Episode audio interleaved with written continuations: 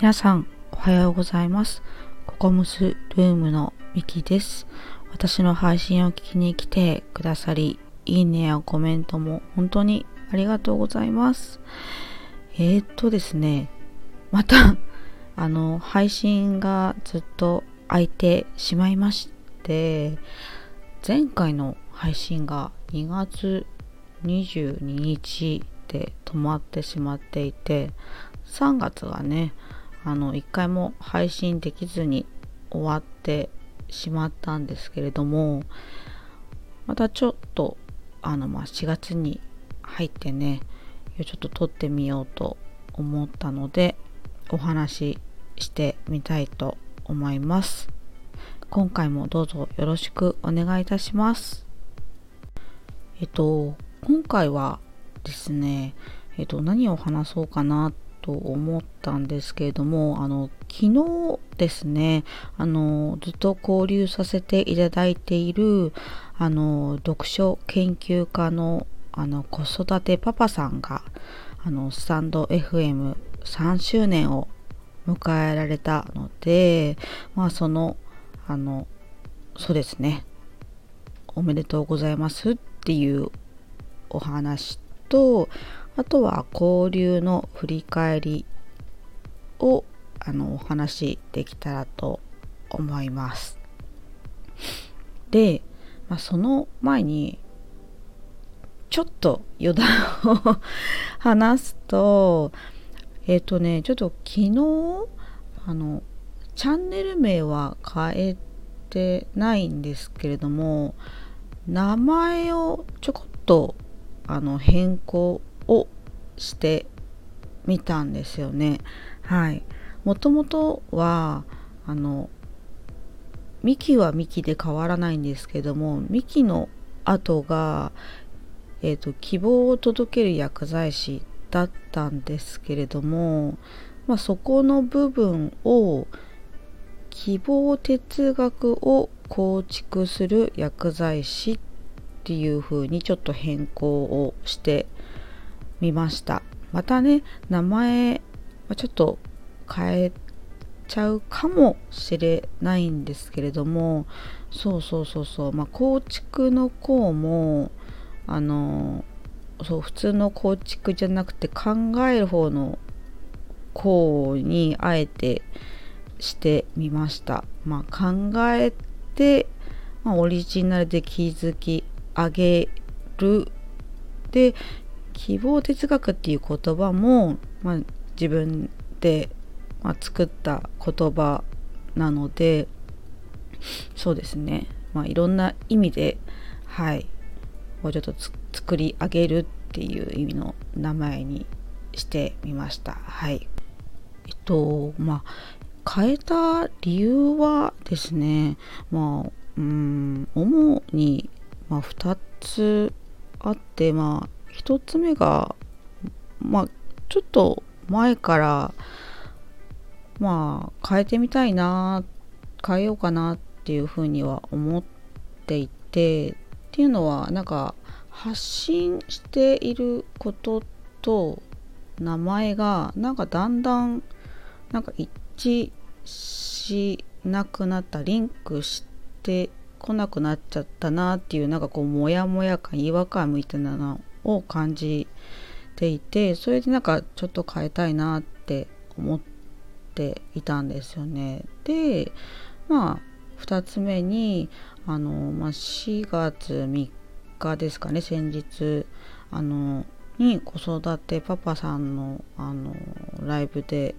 あのその配信内容について相談して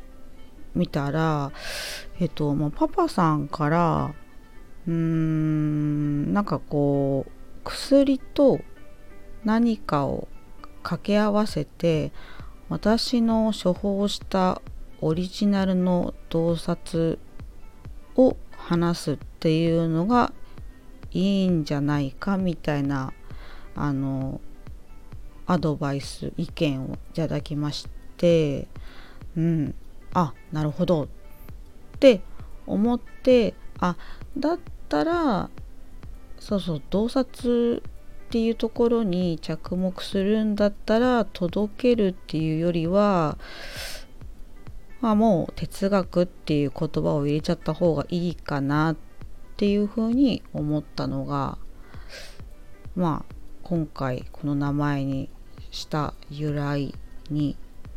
なりますかね。はいそんな感じです。ちょっと余談が。長くなりましたがはい。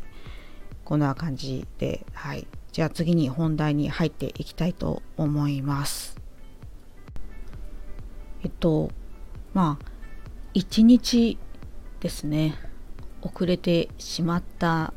んですけれども子育てパパさんのねあのスタンド FM の3周年の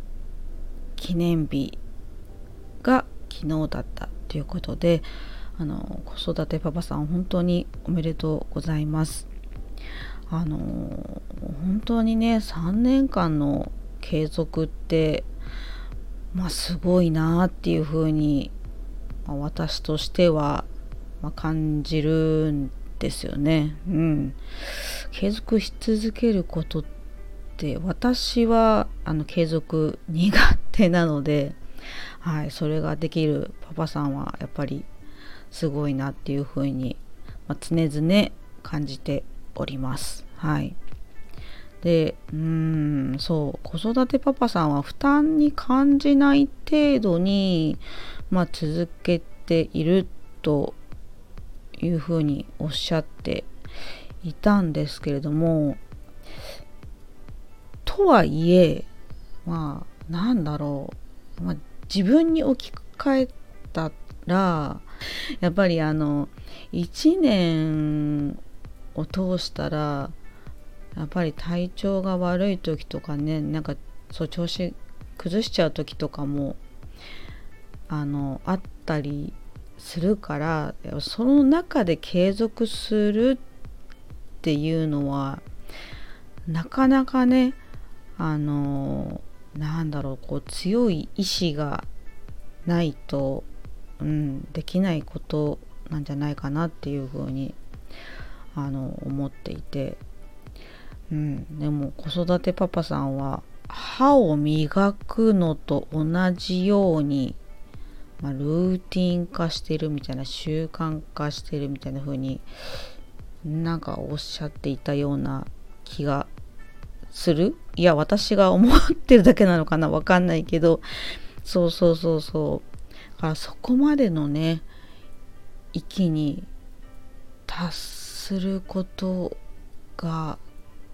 できるようになるってなかなか難しいですよね。もう本当に尊敬の気持ちでいっぱいです。であのまあ先日4月3日の日にあの、まあ、限定ライブでお話しさせていただいたんですけどもその時に、まあ、子育てパパさんは、まあ、自分は楽をしている方だっていうふうにおっしゃっていてえー、って思ったんですけど まあその理由がま本の紹介だからというふうにまあ言っていらっしゃってとはいえねあのまあ洞察がまあ深いので、まあ、配信内容もねあの濃いですしまあ難しい言葉もまたくさんあの出てねくるので一見大変そうに私からは見えるんですけれどもまあねやっぱりあの読書をねたくさんされる方なのでまあね知識量がねあの多いからまあ言葉にすることが、まあ、苦にならないのかななんて思ったりもしたりします。うん、でもね本当になんかこう楽しんでやっているっていうところが本当にあの輝いて見えるんですよね。だから本当に素晴らしいなっていうふうに思います。素晴らしい方だなっていうふうに思います。まあ一方で私はあのなんだろう、まあ、家庭事情とか、まあ、体調によって、まあ、配信がねあの かなり止まってしまうんですけどもまあそれでもねあのー、子育てパパさんはですね交流を続けてくださるので、まあ、それがね本当にありがたいことだなっていうふうにあの思っております。そう。本当にありがとうございます。であそうそうそうそう。交流のね振り返りをちょっとしてみるとそう。私はあの読書が苦手で、まあ、読書を、まあ、ほぼほぼしないんですけれども、まあ、一方で、まあね、子育てパパさんは読書研究家さんなので、まあ、日々読書をされてるっていうことでまあ、一見、まあ、接点がねないんですけれどもそうなんですよね。なぜねあのまあ交流を持ち始めたかっていうところですよね。まあそれがね自分でもすごく不思議なんですけれどもまあきっかけがですねあの私はスタンド FM を始めたのが確か2020年の11月の終わりだったかな。はい。ぐらいに始めてで1ヶ月経つか経たないかぐらいのうちに子育てパパさんがですね私の配信をたまたま聞いてくださったんですよねはいだからパパさんに偶然私の配信をあの見つけてもらってで、まあ、そこであの、まあ、いいねを押していただいたことからあの、そう交流がスタートしたんですよね。まああの、なんだろういいねをくださった方のところにこう飛んでみたらそうなんかいろいろ配信されていてでえっ、ー、となんだっけかな。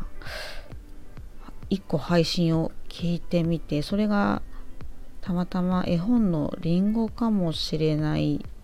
ていうね吉武慎介さんの絵本ででそれその配信を聞いてまああ絵本からもこんなに深い洞察や考察ですね。そして気づきが得られるんだなっていう風になんかこう感銘を受けたじゃないけどなんかそそうですね。なんかこう刺さった部分があってそれで私があのその子育てパパさんのその配信にコメントをさせていただいてから、まあ、交流が始まったような感じ